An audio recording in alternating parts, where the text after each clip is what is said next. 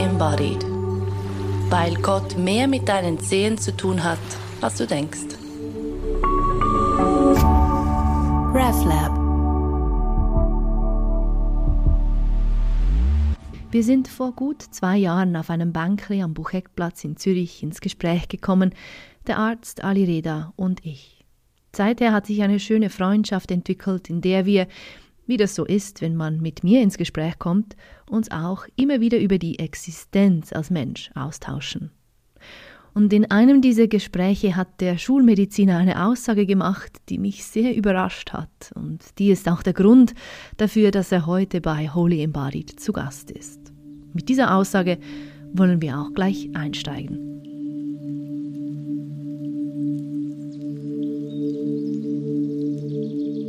Du hast mal gesagt, Ali, das, was wirklich wirkt in einer Patienten-Arzt-Beziehung oder was wirklich heilt, ist die Empathie. Das ist eine mega steile Aussage von einem Schulmediziner. Vielleicht bin ich ein Hybrid und kein Schulmediziner. Ein Hybrid von was und was? Ich weiß nicht genau, das kann ich nicht genau beantworten. Ich weiß nur, dass ich äh, in dieser Schulmedizinerwelt mir manchmal doch sehr fremd vorkomme. Mhm. Auch wenn ich Schulmediziner definitiv bin mhm. und nicht noch eine homöopathische oder spirituelle Zusatzausbildung habe. Ja, du bist ja nicht, ähm, wie soll ich sagen, so auf den ersten Blick oder überhaupt ein. Auch nicht auf den zweiten. Auch, auch nicht auf den zweiten Blick ein, Eso ein esoterischer Mensch. Also ich nehme dich überhaupt nicht so wahr. Und dennoch, eben diese Aussage kommt von dir. Was, ähm, ja, was verstehst du denn unter Empathie? Das ist gut gefragt. Es gibt ja so allgemeine, wahrscheinlich allgemeine Definitionen und irgendwie das Einfachste ist zu sagen, das ist Mitgefühl. Was ich darunter verstehe, glaube ich, ist, dass ähm, ich mir, ich wollte sagen, dass ich mir Mühe gebe, den mhm. anderen zu, zu verstehen. Aber das wäre falsch, weil Mühe brauch ich, braucht man dafür eigentlich nicht. Das wäre so erzwungen, das, mhm. das ist dann auch nicht Empathie. Nur ähm, Mitgefühl ist vielleicht, oder Empathie ist das, was ich spüre, wenn ich eine Verbindung eingehe mit jemandem. Mhm. Und diese Verbindung ist eine besondere Verbindung immer, weil ich dann den anderen wirklich spüre. Und wenn ich den anderen spüre, diese Verbindung habe und den anderen spüre, dann, glaube ich, können schöne Dinge entstehen. Das heißt, man kann alles Mögliche fühlen. Und ähm, ja, und das, das spürt man, ne? Das spürt, spüren dann beide. Mhm. Und das ist halt als Arzt natürlich besonders wertvoll und besonders mächtig. Kannst du da ähm, so ein bisschen ins Detail gehen, was das genau heißt in einem Setting? Du warst oder du bist immer noch in einem Spital unterwegs. Wie sieht es denn dort aus? Also ich kann mir das gut vorstellen, ich kenne das mega gut oder aus, keine Ahnung, Freundschaften und so weiter und Begegnungen, wo es all diesen Platz hat, aber dann in einem Alltag wie deinem. Wie sieht es dort aus? Es ist sehr spannend, äh, was du sagst. Ich glaube, lustigerweise fällt es mir teilweise einfacher, in eine empathische Verbindung mit einer Patientin einzutauchen. Mhm. Äh, ich bin ja Frauenarzt, deswegen Patientin. Ähm, und das ist äh, sehr, sehr spannend. Also wenn ich beispielsweise, es kommt jemand rein und ich bin ja in dieser Rolle, ich bin ja in der Rolle, da yeah. kommt jemand zu mir, der manchmal, nicht immer, aber meistens meine Hilfe möchte. Mhm. Mhm. Und eigentlich ähm, spüre ich dann, wie automatisch bei mir ich so eine, in einen fürsorglichen Modus schalte. Und ich, äh, ganz wichtig ist, dass man, dass man wirklich nicht eine Patientin vor sich sieht, sondern einen Menschen. Und äh, wenn ich jetzt zuhöre und einfach diesen, wirklich mich auf diesen Menschen konzentriere, kommt alles eigentlich von allein, wenn mhm. ich denn diese Fürsorge wirklich authentisch spüren kann. Das heißt, wenn ich mich vielleicht, entweder habe ich das mitbekommen, in die Wiege gelegt mhm. bekommen, oder ich habe das erworben, also trainiert. Mhm. Beides ist ja möglich, wie ja wie bei jedem Künstler oder wie bei. Voll, ja. Und das ist äh, interessant, ja, weil, weil viele Kolleginnen würden jetzt wahrscheinlich sagen, ja, das, äh, da habe ich keine Zeit dafür. Genau. Das ist ja das, was, was man so generell mit dem Arzt, Ärztin sein verbindet. Keine Zeit, Zeitdruck, mega das, Stress. Das ist der, der größte Trugschluss, den es gibt. Ja. Man braucht nicht viel Zeit, mhm. um in eine empathische Verbindung mit einem Menschen zu gehen. Mhm. Man braucht nicht viel Zeit, damit das Gegenüber sich verstanden fühlt. Mhm. Im Gegenteil, ja. Mhm. Mhm. Also es reichen, ich kann manchmal in fünf bis zehn Minuten eine starke empathische Verbindung zu einem Menschen aufbauen, sowohl als Arzt als auch äh, als Privatperson. Und ich bin ja in meiner Rolle aktuell noch als Oberarzt, ist es so, dass ich manchmal nur kurz reinkomme. Mhm. Also die, meine Assistenzarztkolleginnen, die ähm, rufen mich dazu und dann komme ich kurz rein für fünf Minuten oder zehn Minuten. Und trotzdem probiere ich, man müsste jetzt meine Assistentinnen mal fragen, ob es gelingt. Ich denke, ich probiere schon, in eine empathische Verbindung einzugehen. Mhm. Und ähm, ich, ich habe das Gefühl, dass es auch funktioniert. Aber die Voraussetzung ist natürlich, und daran scheitert es bei den meisten Ärzten, finde ich, ist, dass man wirklich diesen Menschen sieht, ihn sehen möchte und den Wert genau dieses, mhm. dieser, dieser empathischen Verbindung erkennt. Es hat auch viel mit Präsenzsein zu tun, nicht? Also ich meine, wenn du nicht in diesem Moment genau da bist, sondern irgendwie noch dort und dort und dort und dort, was ja völlig, ähm, wie soll ich sagen, ist total unschuldig, dass das passiert, aber dennoch, dann ist es schwierig bis unmöglich in diese unmittelbare Verbindung zu kommen oder dass auch das dann so spürbar wird für den ganzen Raum, für die Patientin. Absolut, absolut. Und das Ganze hat natürlich aber auch Grenzen, da sind wir ja. uns einig. Ja? Also wenn, ähm, ich habe es vorhin kurz erwähnt, oder? Mitgefühl ist nicht etwas, was ich erzwingen kann. Genau. Ich, ich kann ja. das, ich kann meine Sinne schärfen, ich kann das üben. Mhm. Und es wird dennoch Situationen geben, Patientinnen geben, mhm. wo ich merke, oh, ich, ich, ich kann gerade nicht. Es mhm. funktioniert nicht. Mhm.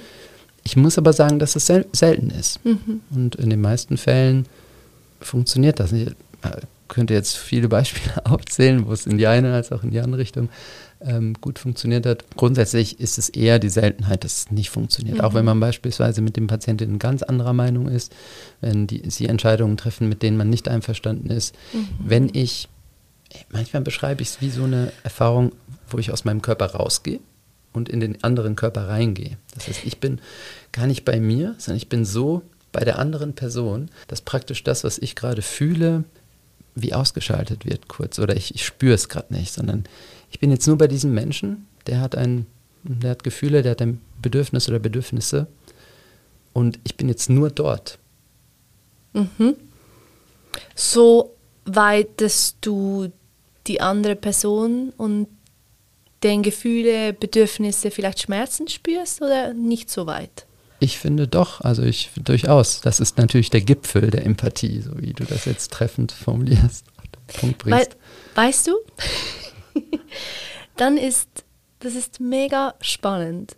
Dann ist deine Arbeit und meine Arbeit, ich heile energetisch, ähm, obwohl sie so verschieden aussehen, ist dasselbe. Absolut, also ich meine. Sagt er, absolut.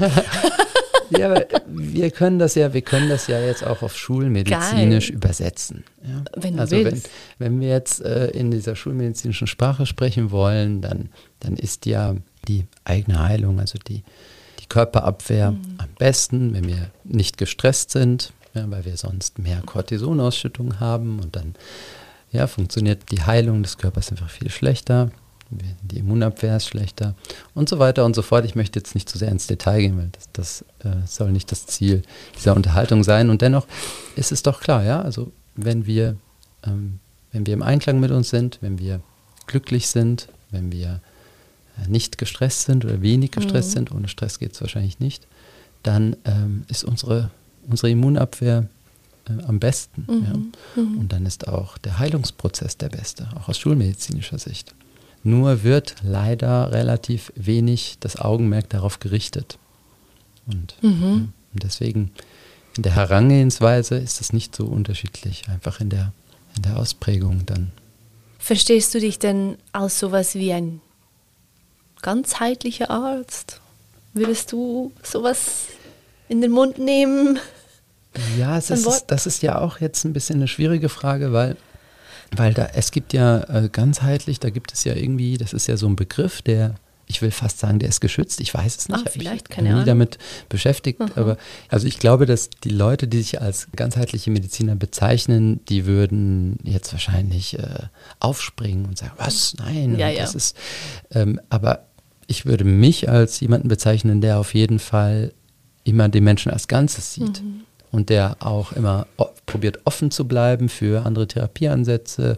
Ich äh, kooperiere teilweise mit einer ähm, sehr coolen, kompetenten Ärztin, die traditionelle Chi- chinesische Medizin äh, betreibt. Mhm. Und ich probiere immer offen zu bleiben, auch für die, die Dinge, die ich vielleicht nicht verstehe Mhm. aus schulmedizinischer Sicht. Und das probiere ich immer offen zu kommunizieren, Mhm. den Patientinnen gegenüber zu sagen, ja, wissen Sie, ehrlich gesagt, äh, ich weiß jetzt nicht, warum das funktioniert. Ja, und ich meine, dieser Grad an Offenheit und auch an Transparenz, das braucht, braucht, das braucht Mut, nicht? Auf eine Art. Ich glaube absolut, ja. Also ich glaube, viele Ärzte trauen sich nicht Genau. zu sagen, ja, wissen Sie, das weiß ich jetzt nicht. Ja, oder genau. ich weiß nicht, warum das funktioniert hat. Oder genau. Ich Ja. glaube, ich habe schon das Gefühl, ja.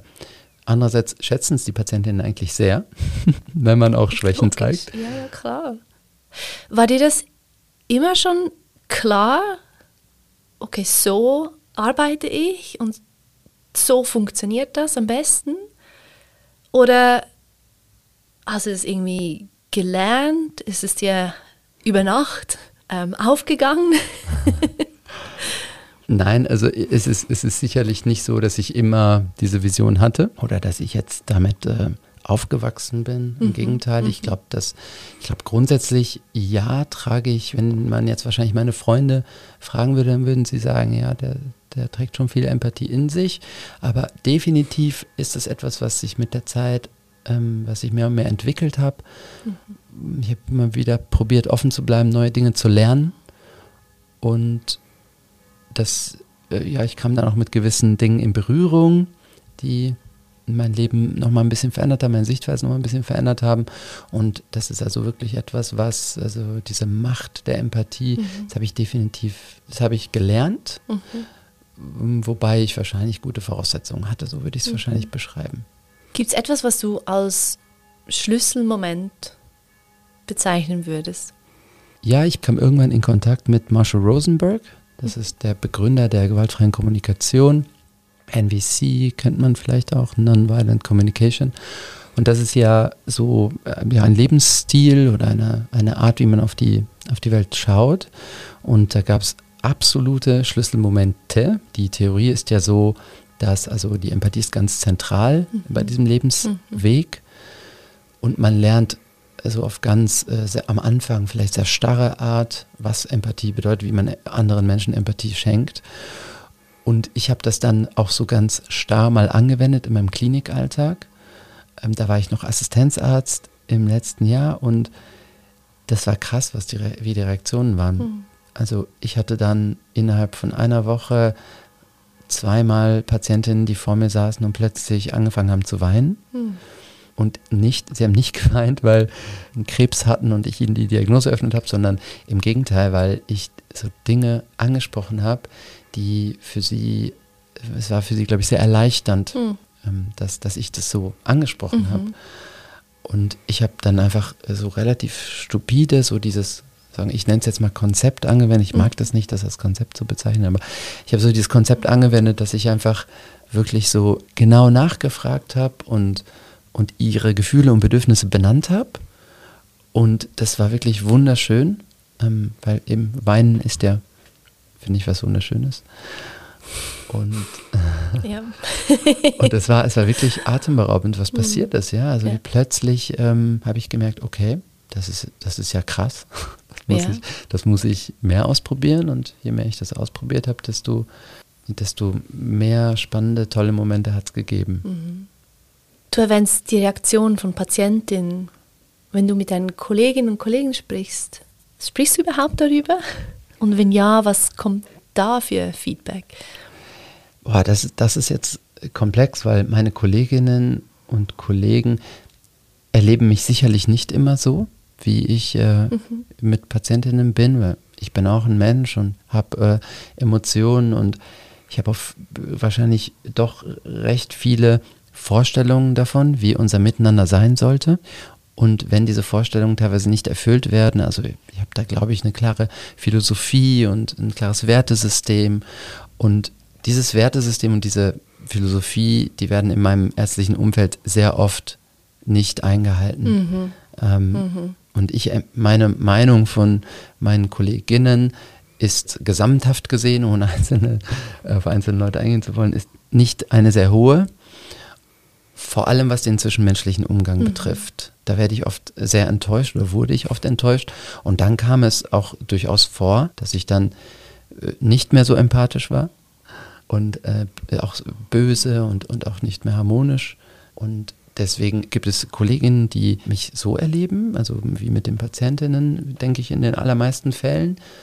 Und dann gibt es aber auch Kolleginnen und Kollegen, die erleben mich anders mhm. in gewissen Situationen. Mhm. Und für die, ja, ist das, die, die, die, denen ist das, glaube ich, nicht bewusst, wie, wie ich dann, wie das dann so ist, wenn ich mit Patientinnen allein bin und wir darüber über gewisse Themen sprechen. Ich denke, das ist ein, ein wichtiger Punkt, den du ansprichst, dass Empathie heißt ja nicht immer nur freundlich und irgendwie nett zu sein, sondern zumindest für mich, für mein Verständnis von Empathie, ich bin ja auch empathisch mit dem, was in mir, in meinem System gerade abgeht. Und wenn da Wut ist, dann ist es hoch empathisch, diese Wut zumindest zu spüren. Absolut. Ich muss sie ja dann nicht, es muss ja, sie kann auch einfach eine Bewegung ins Leere sein, aber manchmal muss man halt auch, äh, ja. Empathie setzt auf jeden Fall 100% Ehrlichkeit voraus. Das ist, das ist manchmal ganz schön krass, ja. Also mm. es heißt, ich kann nicht erwarten, dass ich immer empathisch bin. Es, mm. wird, es gibt auch Situationen, wo ich das gerade nicht spüre oder wo ich, wie du sagst, Wut spüre. Mhm. Und dann brauche ich vielleicht Empathie. Und dann mhm. ist es, dann ist es eigentlich toll und authentisch, wenn ich das auch kommunizieren kann, zeigen kann. Mhm. Und wenn dann vielleicht die anderen empathisch mit mir sind. Hm. Ja. Das setzt aber wieder voraus, dass man das Konzept von Empathie oder dieses Konzept, wie, wie ich es äh, für, sagen wir mal, richtig äh, mhm. erachte, dass man sich dem unterordnet, das für sich akzeptiert. Ja, dass sich getraut, sich darauf einzulassen. Also ich meine, es ist ja, ich finde, es hat mega viel mit damit zu tun. Oder wenn ich mir das vorstelle, wenn ich jetzt empathisch bin mit dem Alltag von einem Arzt, ähm, da wirklich in diesen Situationen da zu sein, mich darauf einzulassen, auf diese jeweiligen Geschichten, auf diese jeweiligen auch Schicksale. Ich meine, es ist ja nicht alles nur immer lustig und schön. Nicht im medizinischen Alltag, auch nicht im, im Leben. Also es ist nicht immer witzig und Unicorns und bla bla bla. Und das setzt einen, einen hohen Grad von Bereitschaft voraus, mit dem zu sein, mit dem zu bleiben, was ist und nicht auszuweichen. Und das ist, äh, das ist nicht nichts. Stimme ich zu, auf jeden Fall. Ja. Also ich kann mir, ich kann mir gut vorstellen, dass da viel ähm, auch Schutzmechanismen oder mit reinspielen. Ich glaube, dass, dass es für, für viele Leute extrem anstrengend ist, mhm so dieses Konzept der Empathie für sich zu adaptieren, weil es vielleicht es für sie so als schwierig erscheint. Mhm. Ähm, es, es ist ja so, es ist, Empathie ist eigentlich wie wenn man seine Muskeln trainiert, finde ich. ja? Also man kann, man kann, wenn man da, entweder man ist damit geboren, dass man davon sehr viel hat, oder man, man muss halt, der eine muss halt mehr trainieren und der andere weniger. Mhm. Und ich denke, es gibt schon viele Leute, denen erscheint das extrem schwierig. Mhm. Die sagen dann auch vielleicht, ja, ich habe keine Zeit. Mhm, genau. Meiner Meinung nach ist das eine Flucht, eine Ausrede. Genau, genau. Und das, es ist für mich aus, aus äh, medizinischer Sicht, ich bin immer sehr streng mit anderen Ärzten, ist es, ist es sehr traurig, das zu sehen, mhm. weil ich denke, sehr oft es sind so die Worte, die ich mir in meinem Inneren sage und teilweise auch nicht nur im Inneren, sind so, reiß dich zusammen, du bist jetzt hier der Arzt, auf dich kommt es jetzt an. Da sucht jemand bei dir Hilfe und mhm. ja, was machst du? Mhm.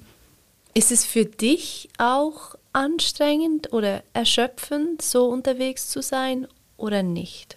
Für mich ist im Gegenteil. Für mhm. mich wäre es anstrengend, anders ja. äh, unterwegs zu sein. Ich habe das Gefühl, ich kann eigentlich in über 90 Prozent der Zeit ich sein. Ich kommuniziere meinen Patientinnen gegenüber auch meine Gefühle teilweise. Nicht mhm. immer, aber schon oft. Und das tut total gut und das ist total entspannend. Das, oder? Ich meine, das ist so schön, wenn das Arbeit ist. Oder wenn das deine Arbeit ist, wenn es so ist, ich gehe zur Arbeit und habe nicht das Gefühl, ich bin irgendwie im Hamsterrad oder irgendwie ich gebe, gebe, gebe, gebe, gebe, sondern es ist ein es hat was Gegenseitiges. Absolut. Also das ist mega schön. Ja, also ich, mein Job ist äh, äh, total belohnend. Ja. Also wenn ich das mit anderen Leuten vergleiche und das kommt immer wieder vor. Ich bin jetzt am letzten, muss gerade überlegen, was, am Samstag bin ich äh, spät abends, obwohl ich mit meiner Freundin, Frau und meinem meinem besten Kumpel zusammensaß, habe ich einen Anruf bekommen und dann hieß es, dass eine Bekannte von mir gebärt und dass so die Situation so ein bisschen in between ist. Mhm. Und dann habe ich spontan beschlossen, mal ins Spital rauszufahren. Das mache ich nur ganz selten. Und dann war es, ähm, dann ist es alles gut gelaufen. Dann, dann kam ich nach Hause und dann habe ich von den beiden erzählt und dann haben sie gesagt, ach Mann, ja, das ist natürlich schon krass, was du da krieg, zurückkriegst. Mhm. Ne, von diesem, also es war, es war ja, ich habe meinen Samstagabend so zwei, zweieinhalb Stunden von meinem Samstagabend dafür aufgegeben, aber ich habe super viel zurückbekommen. Mhm. Und das ist, äh, das, das, ja, das können wahrscheinlich nicht viele Leute sagen. Nein.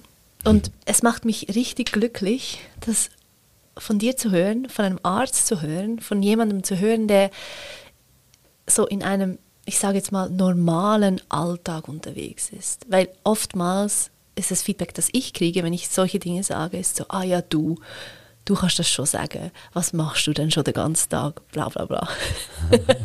Oder weil, Energie hier und her. Ja, genau. Oder weil mein, meine Arbeit ist irgendwie mega schwer fassbar für viele Menschen, schwer beschreibbar. Man sieht irgendwie nichts. Und ich sage immer, hey, das ist egal in welcher Form du unterwegs bist, es ist eine Option und es ist eine so geile Option. Es ist wie so, warum, warum sollte sich jemand mit weniger zufrieden geben? Ich verstehe es nicht. Ja, das ist, das, es gibt jetzt eine ganz. Das macht ganz, mich ganz so. Ah! Es gibt jetzt eine ganz lustige Parallele, die ich jetzt ziehen werde. Wahrscheinlich okay. lachst du gleich total los. Das ist wie mit dem Thema sich anziehen, sich bekleiden. Okay. Ja. ja. Also, ähm, wenn ich mich bekleide, dann muss ich Kleidung kaufen. Mhm, mh. Und natürlich gibt es die Leute, die sich dann viele, viele Stunden und Tage mit dem Thema befassen. Aber wenn wir jetzt mal in einem resonablen Rahmen bleiben und sagen, okay, so man, man, man muss sich ansehen, man muss ein bisschen Zeit da rein investieren, naja, dann kann man ja trotzdem die schönen Kleider auswählen, oder? Logisch. Genau. Und so ist es eigentlich auch äh, mit, mit der Arbeit oder jetzt mit meiner Arbeit als Arzt. Mhm. Also ich bin dort pro Tag, sagen wir mal, neun Stunden, vielleicht ein bisschen mehr. Warum soll ich nicht das meiste rausholen? Warum soll ich nicht das Beste von mir geben? Ich bin eh dort. Ja? Und ja, genau das. Ja. Und sonst sei nicht dort oder? Da bin ich absolut mit dir einer Meinung. Aber da ist, wir sind hier dann, dann kommen wir in ein Thema rein mit dem Selektionsprozess und wer wird Arzt und warum wird man das ja, und so weiter. Ja. Die meisten Leute denken ja, dass man Arzt wird, weil man Menschen helfen möchte. Mhm. Das finde ich immer sehr lustig. Aber das ist ja das, was du machst. Also, nicht? Menschen helfen. Die, äh, ja, wahrscheinlich. Aber das ist dennoch nicht der Grund, warum die meisten Ärzte Ärzte werden, sondern die ah, meisten. Hm. Okay. Die meisten Ärzte werden Ärzte, weil das A, entweder zum Beispiel, weil sie diese Herausforderung suchen. Mhm. Ja, es klingt gut. Es klingt gut. Der Arzt ist der beliebteste Schwiegersohn. Und ähm, aber ich denke, viel hat eher damit zu tun, man sucht so eine Challenge in, im Leben, man ist vielleicht ein kluger Kopf und merkt das mhm. und sagt, ah ja, ich mache jetzt etwas, das mich herausfordert. Mhm. Nummer zwei ist vielleicht, weil es auch so ein bisschen elitär ist und man möchte elitär sein, man möchte sich, möchte sich mit dem Besten messen. Mhm. Und eigentlich die Idealisten, die wir gerade beschrieben haben, das ist die absolute Minderheit unter den Ärzten. Und ich glaube, das ist ja. auch der Grund, warum so viele Leute zum Arzt gehen und enttäuscht sind oder ja. warum die Leute zum, zum, zum Arzt, Entschuldigung, der Ärztin gehen und dann sagen, ja, also die Empathie hat mir doch gefehlt. Und ja, das, oder es, das hat mir gar nicht gebracht. Ja. Das ist das, das ja, also fach, fachlich, gibt es, fachlich gibt es zwischen den Ärzten äh, schon Unterschiede in so mhm. speziellen Dingen, mhm. aber so im Großen und Ganzen ist der Unterschied nicht ganz so groß behaupte ich jetzt einfach mal. Es gibt dann Spezialärzte, es gibt ganz spezielle Dinge, klar, die sind jetzt ausgenommen aus dieser, aus dieser Aussage und dennoch habe ich das Gefühl, wenn man jetzt in so ein Spital reinläuft, in eine Abteilung, dann nimmt man sich mal zehn Ärzte raus und dann wird, wird man alle so ähm, in ihrem Handeln, mal im fachlichen Handeln überprüfen, dann wird so, wird es doch eine große Schnittmenge geben, 70 mhm. bis 80 Prozent im Handeln. Mhm. Aber in der Menschlichkeit, genau. Ähm, da gibt es doch dann große Unterschiede und deswegen finde ich, ist das eigentlich der, der springende Punkt. Ja. Ist es etwas, was du, wofür du dir ähm, auch bewusst jetzt außerhalb von der Arbeit irgendwie Zeit nimmst, dass du das irgendwie übst oder dass du eine Art von Praxis hast? Also Praxis im Sinn von Üben? Ähm, ja, also das hat es mal gegeben eine Weile lang. Als ich anfangs eben mit der gewaltfreien Kommunikation in Kontakt kam, habe ich dann mehrere Seminare besucht und mich so mit dem Thema intensiver befasst. Und mittlerweile mache ich das dann halt immer seltener, aber schon ab und an mal. Was ich schon merke, ist, dass grundsätzlich so dieses Thema Kommunikation und mit sich selbst, das hat ja ganz viel mit Einklang, mit sich selbst im Einklang zu sein zu tun. Das muss ich dir ja nicht sagen, Lila. ähm, aber ich habe schon das Gefühl, man muss da dranbleiben, ja, wenn man das nicht macht, wenn mhm. man sich nicht immer wieder, ja, wie so einen kleinen Reset macht, ähm, ja. dann, dann verliert man da, finde ich, so ein bisschen den Faden oder die, die, äh, die Verbindung zu sich selbst. Das probiere ich schon immer wieder zu tun. Mhm. Auf diese Art und Weise unterwegs zu sein, zumindest für mich, ist auch großartig dafür, mir immer mal wieder meinen eigenen Scheiß vor Augen zu führen und zu merken, ah, okay, da bin ich ausgewichen, da habe ich ein bisschen nee, nicht klar kommuniziert. Siehst du das auch so? Ja, absolut. Also ich merke, dass ich habe äh, ja gewisse Maximen beim Arbeiten und ich merke, dass, also ich, ich probiere zum Beispiel selten ja, aber oder aber zu sagen. Mm.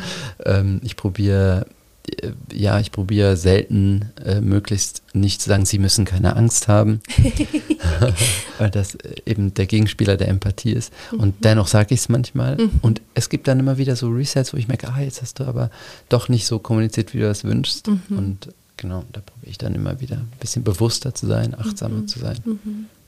Mhm. Interessiert sich dann auch, was darunter liegt oder diese kleinen Unklarheiten, die kleinen Ausweichmanöver, die wir alle gut kennen, ja. Ablenkung, bla bla bla. Wo, wo darunter liegt meistens was anderes oder etwas, was tiefer geht als einfach nur ja ein Versprecher oder. Aha.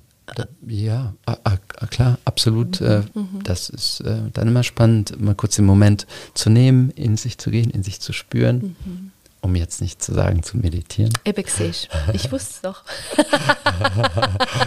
und dann äh, sich zu fragen, wo kommt es her? Warum Aha. bin ich gerade vielleicht nicht ganz so im Einklang mit mir selbst? Warum habe ich jetzt so kommuniziert? Gibt es dabei Hindernisse, die dich, denen du immer wieder begegnest, hm. in deiner Art und Weise unterwegs zu sein, zu arbeiten, zu leben? Also ich habe das ehrlich gesagt jetzt seit diesem so dem gewissen ja so Umschwenk kennen, was ich mhm. vorhin beschrieben habe, wirklich praktisch nicht erlebt. Auch die Leute, die vielleicht nicht ganz, ich nenne es jetzt mal gespürig sind und vielleicht nicht so sehr nach innen gehen, auch die haben das meistens doch dankend angenommen, mhm. dass ich das getan habe, dass ich so forsch war. Mhm. Sie vielleicht ein bisschen so zu triggern im positiven Sinne, dass sie jetzt, dass sie jetzt mal was über ihre Gefühle erzählen müssen.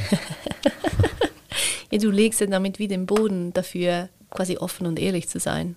Absolut. Und nach innen zu gehen und, genau. und zu spüren, was ist präsent, was läuft genau. eigentlich bei mir genau. ab. Das ist ja so das, was, wo man das Gefühl hat, wenn man so seine Umgebung äh, sich anschaut, hat man ja das Gefühl, dass 90 Prozent der Menschen in, das, in vielleicht sogar mehr in das Leben hineinleben, ohne ja. also wirklich zu spüren, was bei sich los ist, in ihrem Körper, in ihrem Geist. Ja. Da spreche ich dir aus der Seele. Ne? Absolut. Was ist dein ähm, Apropos Körper, was ist dein oder hast du einen Bezug zu Körper und Spiritualität oder im Körper erlebte Spiritualität? Definitiv. Also ich habe lustigerweise sehr, sehr früh meine erste Meditation gemacht. Da war ich noch in der Schule, in, ich glaube, noch ein, also ein Teenager, vielleicht 15, 16 Jahre alt. Mhm. Das ist also sehr lange her, bevor die ganze Meditationswelle oder wie sagt man das, der Hype, Meditationshype angefangen hat. Ähm, da habe ich auch den Wert dessen ähm, erleben dürfen. Seitdem habe ich gemerkt, dass Meditation, dass ich das nicht so sehr brauche in diesem äh, stringenten Rahmen. Und dennoch gibt es immer wieder Momente, Auszeiten, die ich mir nehme, um einfach nach innen zu spüren, das ist ja eigentlich nichts anderes. Vielleicht nicht ganz so, ja, so stringent. Und dennoch, äh, ich habe gelernt, wie, wie wichtig das ist, mhm. nach innen zu spüren. Habe auch so ein paar Erfahrungen gemacht, die sehr einschneidend waren und die mir gezeigt haben, dass irgendwie viel mehr um uns herum lebt als das, was wir sehen mhm. auf den ersten Blick. Und ich glaube, wenn man, wenn man genau hinsieht, sieht man viel, viel mehr, wenn man mit Offenheit hinsieht, als man, als man auf den ersten Moment sieht oder als das, was man sieht, wenn man, wenn man eben nicht bewusst lebt. Ja, du so verstrickt bist in tausend Dinge. Es braucht schon Platz, oder? Diese Empathie. Was meinst du denn? Wie ein, du sagst jetzt so ein, ein, ein nach innen schauen, ähm, mit offenen Augen die Welt zu sehen, zu sehen, es gibt viel mehr, als man so meint auf den ersten Blick. Das klingt, das fühlt sich für mich an wie Platz. Platz im, im Körper, im Sein, was dann wieder um diese ja, dieser Empathie nochmals mehr Raum gibt. Schön, was du sagst. Ich habe das jetzt mal auf mich so wirken lassen und in, in mich hineingespürt. Und wenn ich das so beschreiben müsste, dann ist der Sitz der Empathie irgendwo so auf meiner Brusthöhe. Mhm. Und es, ist, es nimmt super viel ein. Also mhm. es nimmt in meiner in, in meinem Oberkörper vielleicht die Hälfte ein. Und es ist so irgendwas ganz mit ganz viel Energie, ganz starker Energie. Mhm. So, so würde ich es wahrscheinlich beschreiben braucht schon, es nimmt viel Platz ein, ja. Es ist aber wie so der, weiß nicht, nicht der Motor oder so etwas. So. Das ist spannend, ist auch ein spannender Gradmesser dann dafür, was geht gerade ab. Ist es weit, ist es entspannt oder mhm. cool. Wie viel Platz gebe ich diesem Organ zur Entfaltung? Also die Empathie ist das, was heilt, gar nicht unbedingt die Pille, die Spitze. Ja, also die Empathie ist extrem zentral, mhm. finde ich, auf jeden Fall. Ohne Empathie geht es nicht. Also ich habe das, hab das schon ein paar Mal erlebt, dass Patientinnen reinkamen und sie hatten zum Beispiel chronische Unterbauchschmerzen und ich kannte sie schon von mehreren Konsultationen mhm. über die Monate, Jahre und ich wusste genau, oh Mann, die Patientin kommt jetzt mhm. und wahrscheinlich werde ich wieder sie untersuchen und einen Ultraschall machen und nichts finden, nichts Greifbares sehen, so muss ich sagen. Und ich werde ihr das so sagen müssen. Und dann habe ich das auch gemacht. Und teilweise haben sie sich trotzdem, sind sie mit einem Lächeln rausgegangen und haben sich extrem bedankt. Hm. Und das ist, glaube ich, einfach, weil sie gespürt haben, dass ich mit ihnen mitleide, mitfühle. Das waren so, das war, waren auch Schlüsselmomente, die ich so erlebt habe, wo ich gemerkt habe, dass es super wichtig ist, empathisch zu sein. Danke vielmals. Ali Reda war das. Er arbeitet und lebt in Zürich. Wie geht's dir nach einem Arztbesuch? Fühlst du dich gehört, gesehen und aufgehoben oder ist deine Erfahrung mit Ärzten eher eine frustrierende? Melde dich bei uns wie immer sehr gerne als Kommentar zu dieser Folge auf der Website oder über contact@reflab.ch oder welchen anderen Kanal du auch sonst noch finden magst. Wir freuen uns, deine Geschichte zu hören.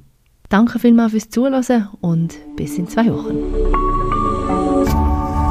RefLab